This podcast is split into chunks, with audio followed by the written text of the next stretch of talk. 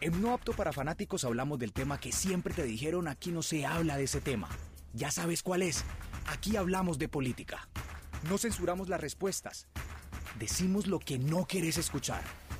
Acomódate bien los audífonos y subile el volumen al celular. Sin radicalismos ni mesías políticos. Enfrentamos con argumentos las verdades absolutas. Si te gustan las fake news, estás en el lugar equivocado.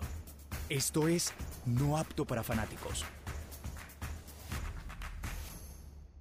Bienvenidos a un episodio más de No apto para fanáticos.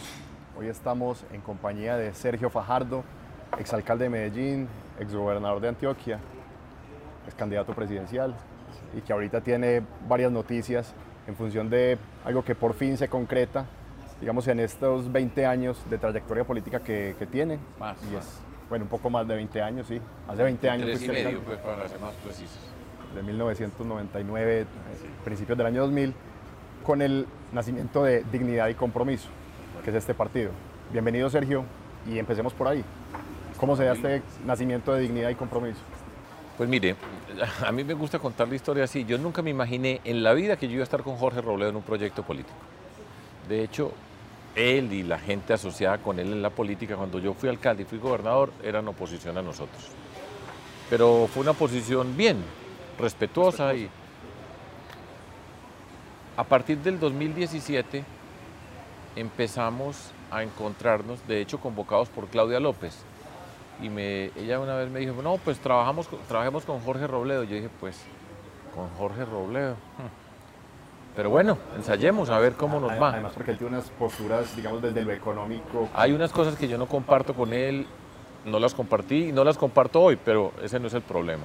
Entonces empezamos a hablar desde ese momento y aquí vamos, porque con él y con la gente que ha trabajado con él, porque después de todo, los de Compromiso Ciudadano nos hemos encontrado ya en varias campañas nacionales y en diferentes lugares de Colombia hemos trabajado muy bien y esa es la razón fundamental por la cual estamos juntos. Empezamos a construir algo que aquí en, po- en política es muy escaso y de todo lo que yo he visto es el bien más escaso que hay en la política y es la confianza.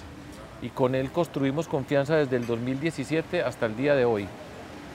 Aprendimos a conocernos, a respetarnos, a entender las diferencias, a saber que hay unas diferencias que no las vamos a resolver en- en una discusión entre nosotros, pero la capacidad de poner un programa que es cuando vamos a, a pasar a un nivel de acción conjunta como programa, pues ahí está el programa, que respetamos, construido, discutido, pero fue precisamente fruto de eso, un recorrido, trabajar en la campaña presidencial del 2018, después en el 2022, con los equipos por todas partes, construcción de confianza, respeto, entender las diferencias, saber tramitar esas diferencias.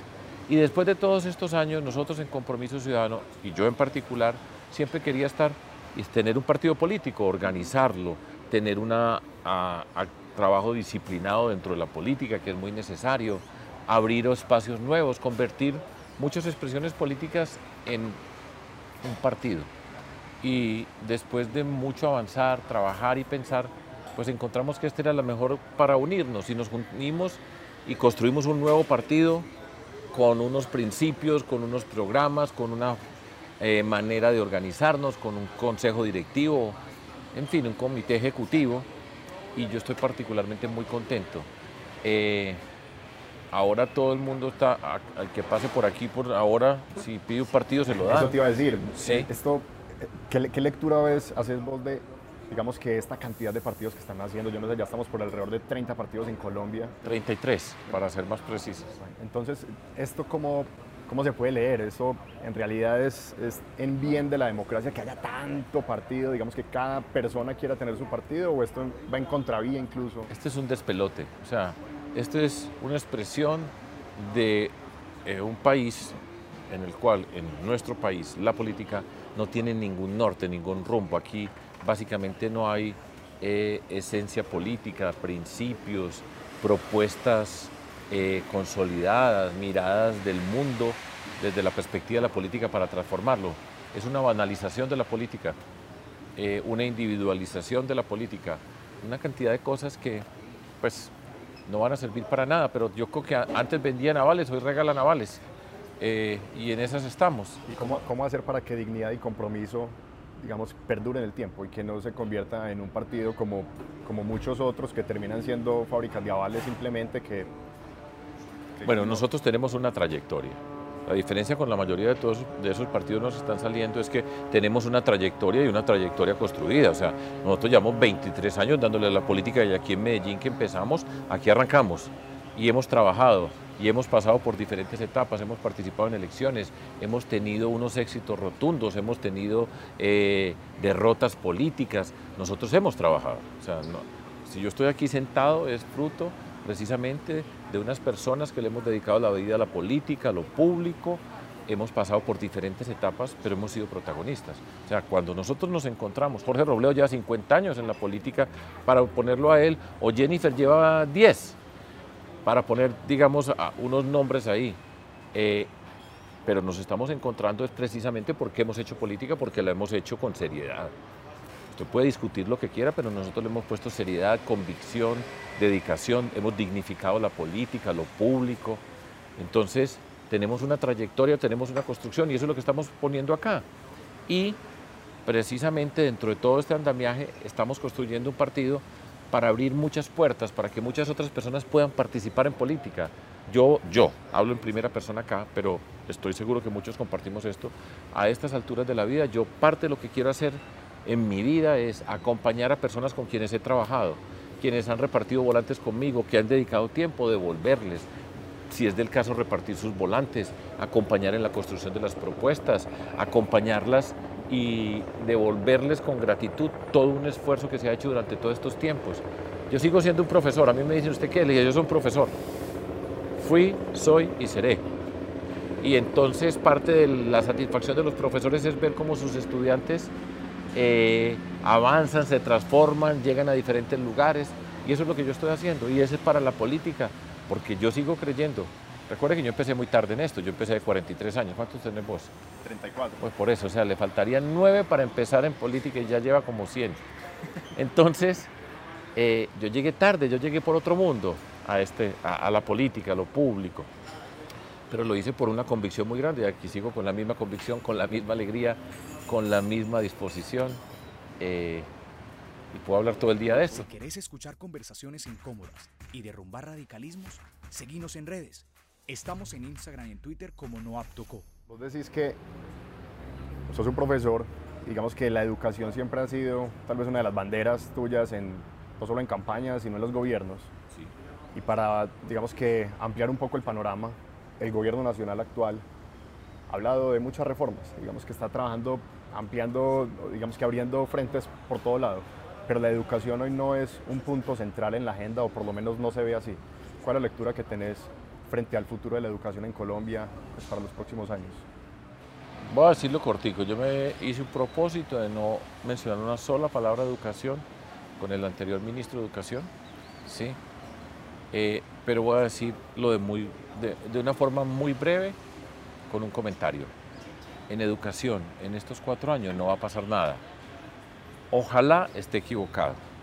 Yo conozco a la nueva ministra y espero, espero que le ponga eh, un rumbo y una organización al mundo de la educación. Hasta ahí llego, ¿sí? Ok. Y panorama general del gobierno Petro. O sea, digamos que se ha visto movido, digamos, desde todo punto de vista, partidos políticos que un día están en la coalición de gobierno, al otro día empiezan a amenazar en que se van a salir, se están tramitando muchas reformas al tiempo. Digamos que este cambio que propone el gobierno Petro y que no apoyaste en segunda vuelta y que digamos que esto te valió críticas incluso desde la campaña pasada. digamos que hoy qué lectura tenés? ¿Tenías razón con esas prevenciones que tenías frente al gobierno Petro? ¿O tal vez puede cambiar un poco de aquí a lo que le resta de gobierno? Eh, yo creo que eso es muy difícil, pero voy a decir varias cosas porque es una pregunta pues, que, que, me la hacen a menudo y que sobre la que he pensado, por supuesto, y estoy reflexionando. Eh, entonces quiero decir lo siguiente, a mí me parece muy aburrido esas personas que les dije, yo les dije, ¿se acuerda que yo dije? ¿Se acuerda? Eso es fastidioso, ¿sí? Esa sola actitud es fastidiosa, pero voy a tratar de organizar la respuesta como en dos o tres puntos que, que me permitan hacer claridad y lo trato de hacer siempre con todo el rigor, trato de poner a un lado malestares, yo a estas alturas en la vida estoy tranquilo, estoy contento, tengo pues mucha satisfacción de estar en lo que estoy. Entonces trato de ser generoso dentro de todo este tipo de cosas. Lo primero, y a mí me gusta señalarlo, es lo siguiente. Por supuesto que un gobierno, sea el que sea, en el nivel que sea, está directamente asociado de la personalidad de la persona que conduce. Cuando yo fui alcalde de Medellín, se llamaba Medellín la más educada. Sí, si Alonso Salazar hubiera sido el alcalde, no se hubiera llamado Medellín la más educada. Cada quien tiene su eh, perspectiva, tiene su marca. Hay muchos que no tienen marca, pero los que tenemos marca tenemos una y alrededor de eso pues funcionamos y nos relacionamos con el mundo. Eso no es ningún misterio. Pero pues la trayectoria del presidente Petro como alcalde de Bogotá, pues eso se le olvidó a todo el mundo, pero fue una alcaldía muy, pero muy pobre, ¿sí? caótica en muchos sentidos.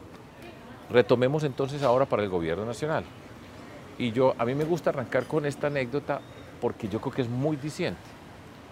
Y la anécdota es la siguiente. Cuando yo empiezo a escuchar que estaban nombrando ministros o ministras por Twitter, o que una la secretaria privada del llamaba a una persona a decirle que si quería ser ministro o ministra y no se habían hablado y no tenían ningún tipo de relación y no habían conversado, yo dije, estamos en problemas.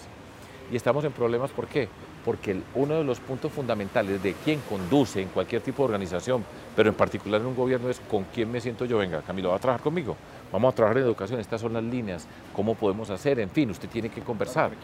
Tiene que haber una línea, una estructuración, organizar. Pues ¿cómo va a nombrar yo una de ministro o ministra a una persona con la que no he hablado?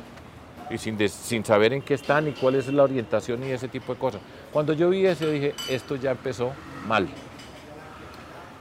Doy dos ejemplos más para ilustrar las consecuencias de eso, empezó mal. El 31 de diciembre del año pasado el presidente escribe un tuit diciendo, estamos en decreto cese el fuego bilateral con todos estos grupos del mundo criminal en Colombia, desde el ELN hasta el Clan del Golfo, en todo ese espectro. Y él ponía además, esto es audaz, y era el 31 de diciembre, y era el mensaje que el presidente estaba dando orgulloso a todo el país, diciéndole, miren dónde voy. Y descubrimos que nadie sabía que estaba en cese el fuego bilateral, no había ningún documento, no había ningún rigor para hacer ese tipo de afirmaciones, ni el, ELN salió y dijo, pero perdona, ¿qué hora si nosotros no sabíamos? pero pues digamos que el, el ejército, la policía, ninguno sabía. ¿Eso qué representa? Pues es una forma de gobernar. Por supuesto, entonces después se trata, se le echa tierra a eso, tratan de salir personas a explicar. El ministro de Defensa no sabía, ninguno sabía, pero él había decidido en su mente que estábamos en cese el fuego bilateral. Eso demuestra una forma de la mente de la persona que está conduciendo es que fue muy serio. Pues ya estamos viendo un montón de cosas que están pasando en este país. Este eso significa que la paz total es un despelote gigantesco. Despelote gigantesco.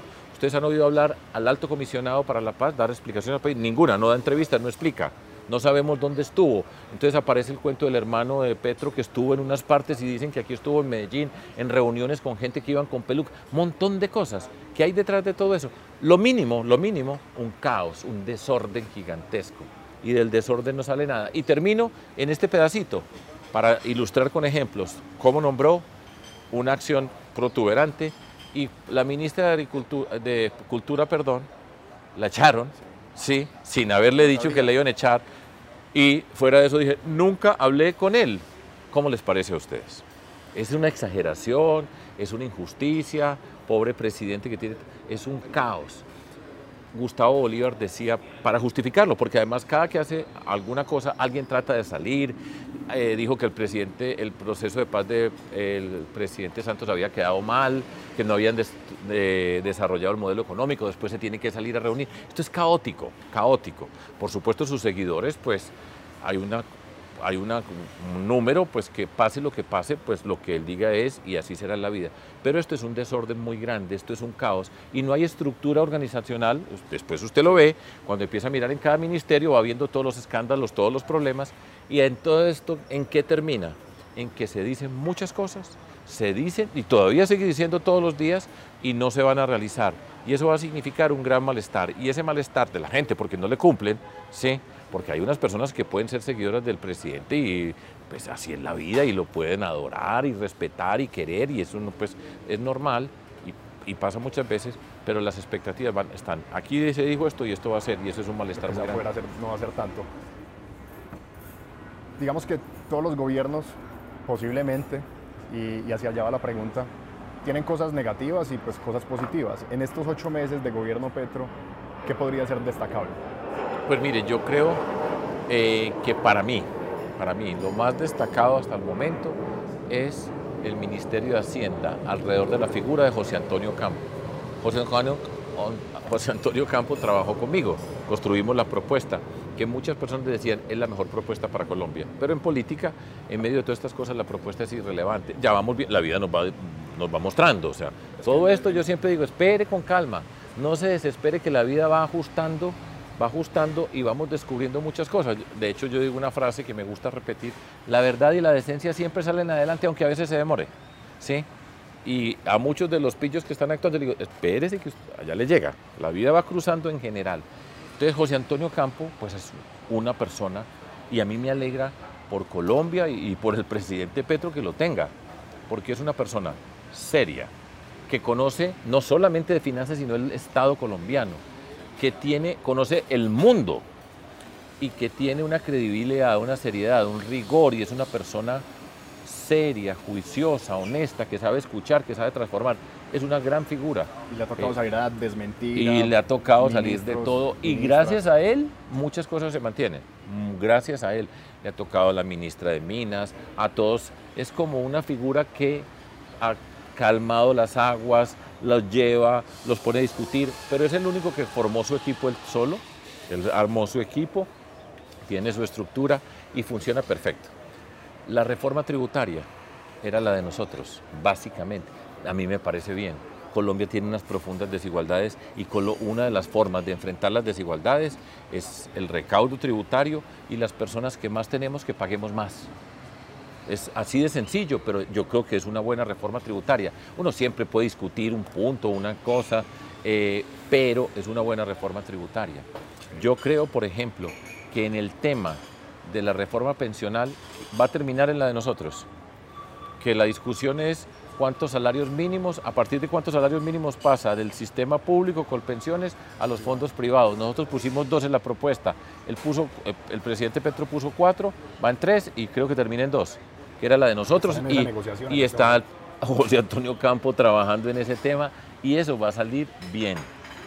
En el tema de la reforma laboral, estoy tratando siempre de buscarle elementos positivos. Yo creo que hay unos elementos positivos que tienen que ver con la dignificación del trabajo de muchas personas. Y eso es justo. Y yo creo que el derecho a, sindical, eh, a sindicalizarse es un derecho dentro de una democracia. Ahora, tiene un problema y es que es una, y esto yo creo que en esto podemos coincidir muchas personas, independientemente de dónde vengan y es, pero en Colombia tenemos un empleo informal de más del 50%. Entonces, es una realidad latinoamericana, pues. Pero digamos que es la de nosotros y entonces la tenemos. Entonces, ¿cómo hacemos con esta reforma laboral? ¿Cómo implica el mundo del trabajo informal? Esa es una gran pregunta y hay que ponerle atención y discutir, porque cuando se dan ese tipo de discusiones, pues las personas que no están dentro de la formalidad no quedan cubiertas. Entonces la pregunta ahí asociada con eso es la siguiente. Eh, no hay en el gobierno del presidente Petro, no hay una política de generación de empleo, no hay, no hay una política de desarrollo productivo que se conozca por el momento y una de política de desarrollo productivo. Ellos hablaron mucho de diálogos regionales incluyentes y qué se está haciendo aquí en este territorio, qué está pasando, dónde está el, presidente Petro le gusta decir, pues, pues, yo creo que a él le gusta mucho la ciencia, ¿sí? por ahí incluso a veces le gustan las matemáticas, he visto algunos comentarios, pero... una discusión en campaña que recuerdo... Pues claro, y después le demostramos que, que las matemáticas de él no son sólidas, pero eso no es el problema ahora sino que simplemente dónde está la estructura científica, tecnológica para el desarrollo del país, cuál es la propuesta para avanzar en crear los espacios de la bioeconomía, una cantidad de elementos que nosotros podemos transformar, no existe, ¿dónde está?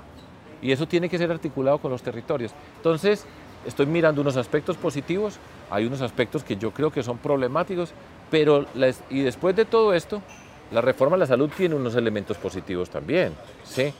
Pero esto es un caos porque es una mente caótica. Gustavo Bolívar decía en una entrevista con María Isabel Rueda, decía, no, mire, es que lo que pasa es que el presidente Petro es una mente superior.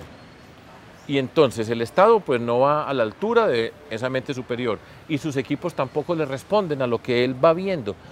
Esa es una caracterización simpática, pues digamos, pues seguramente es una persona muy inteligente, eso no el problema no es la inteligencia, eso, no es la discusión, sino pero cuando una persona, su gran seguidor y escudero dice, es que es una mente superior, o sea, y entonces una mente superior sufre mucho porque tiene pues todo, lo ve todo, lo sabe todo, lo conoce todo y el, y el mundo no le responde a todo lo que él sabe.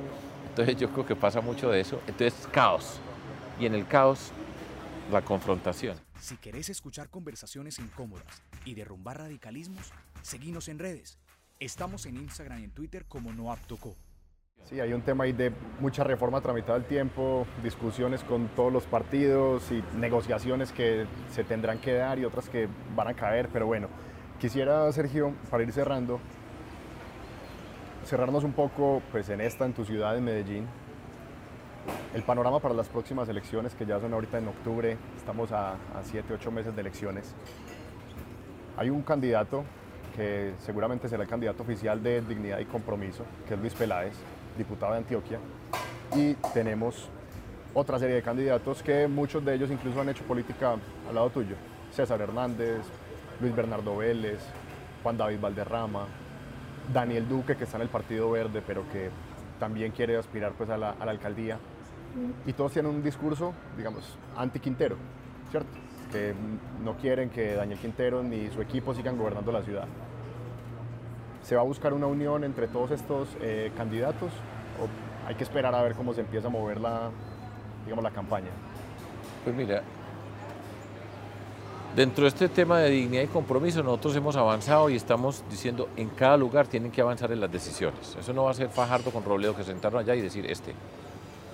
Está, nos metimos a un partido, o sea, vamos a hacerlo en serio, no es pues es que yo sigo diciendo quién es o quién no es, en dónde y al que me parezca o no me parezca y muchas de esas cosas tienen que resolver en el nivel local, en Medellín, en Cali, en Bucaramanga, en todas las ciudades de Colombia y tenemos muchas personas por muchos lados tienen que tomar decisiones allá, pues que podemos por supuesto discutir y compartir y confrontar, pero yo quiero resaltar eso en primer lugar.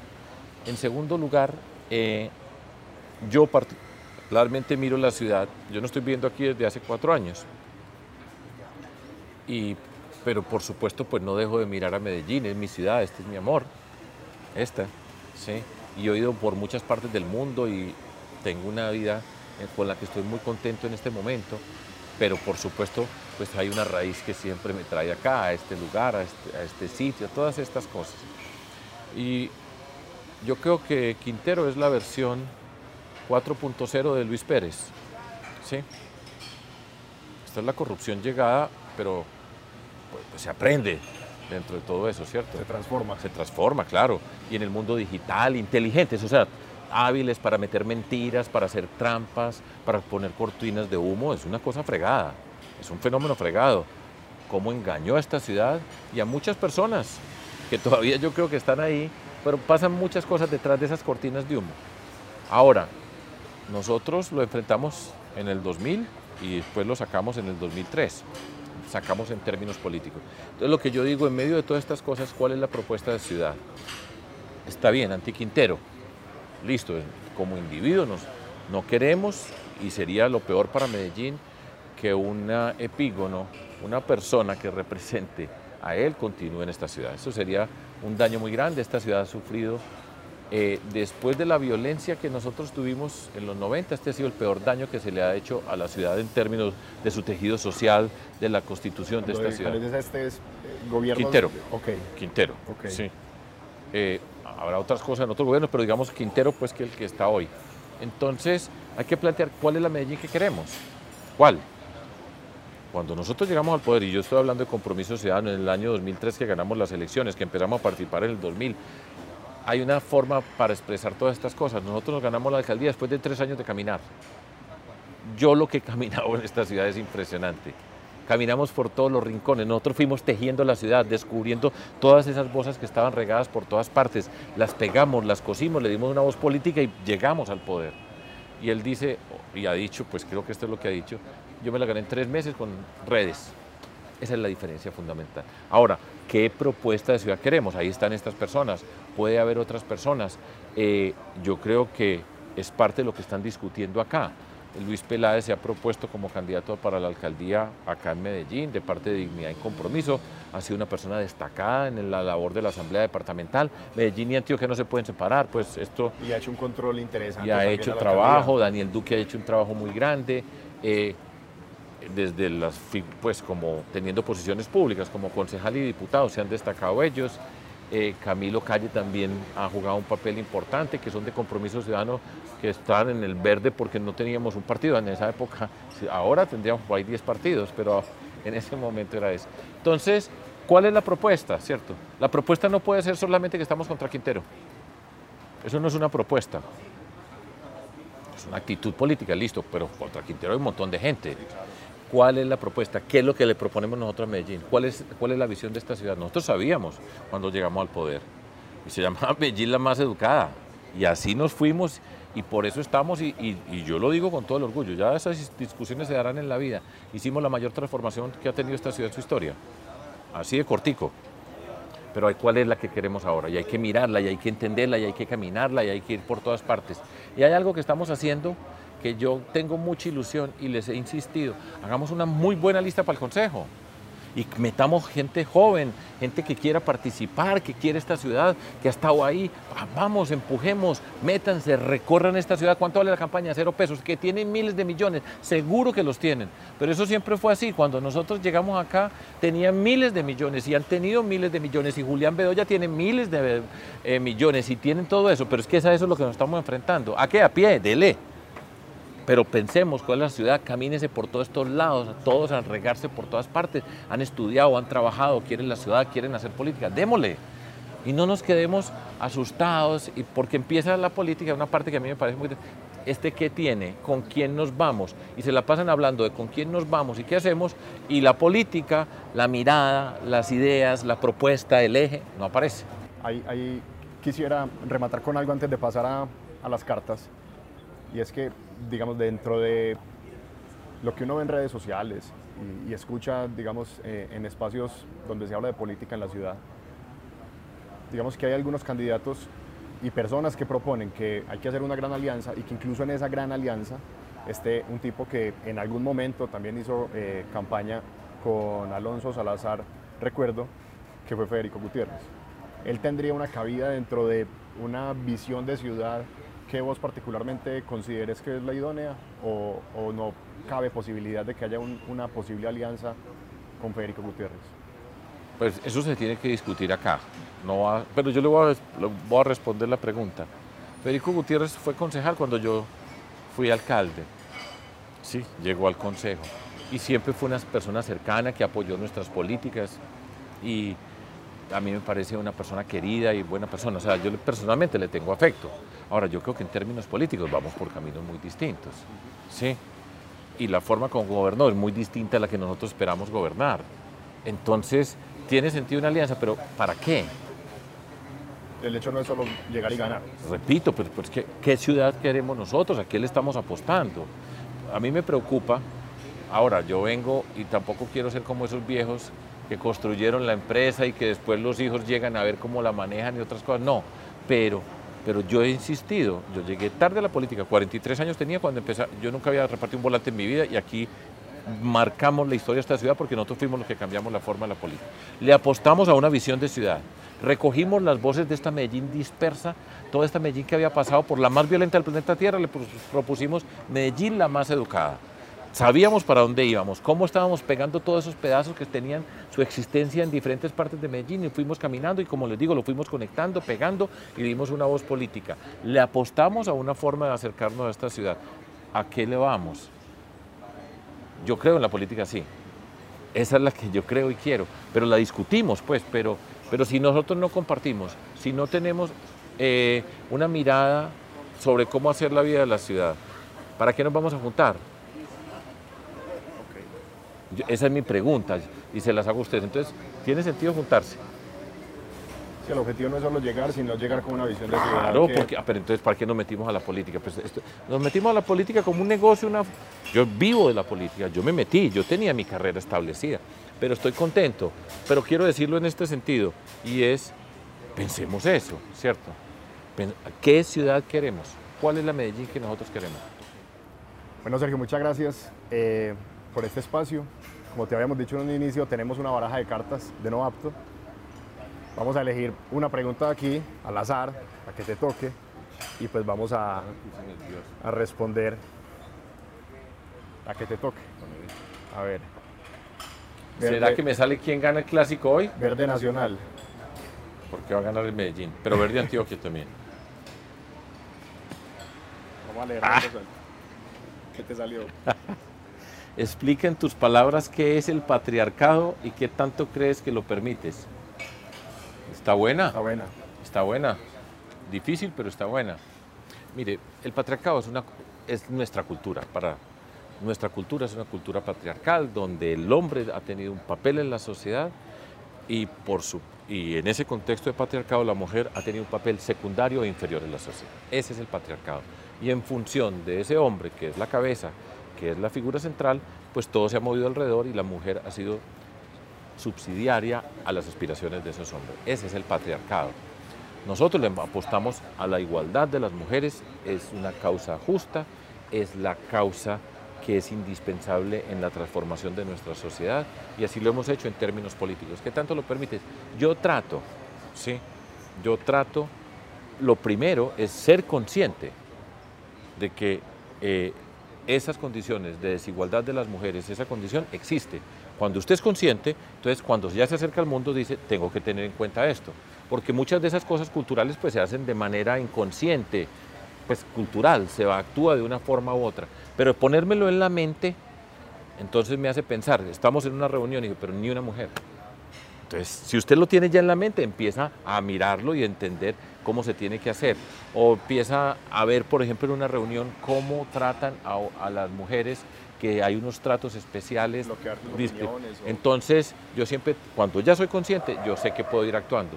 Todavía me faltan cosas, por, yo traigo una, pues soy, vengo de una cultura, yo crecí en una cultura que todos nosotros crecimos, pero yo creo que he aprendido, he avanzado, todavía me falta, todavía me falta, pero yo ya lo tengo en la mente.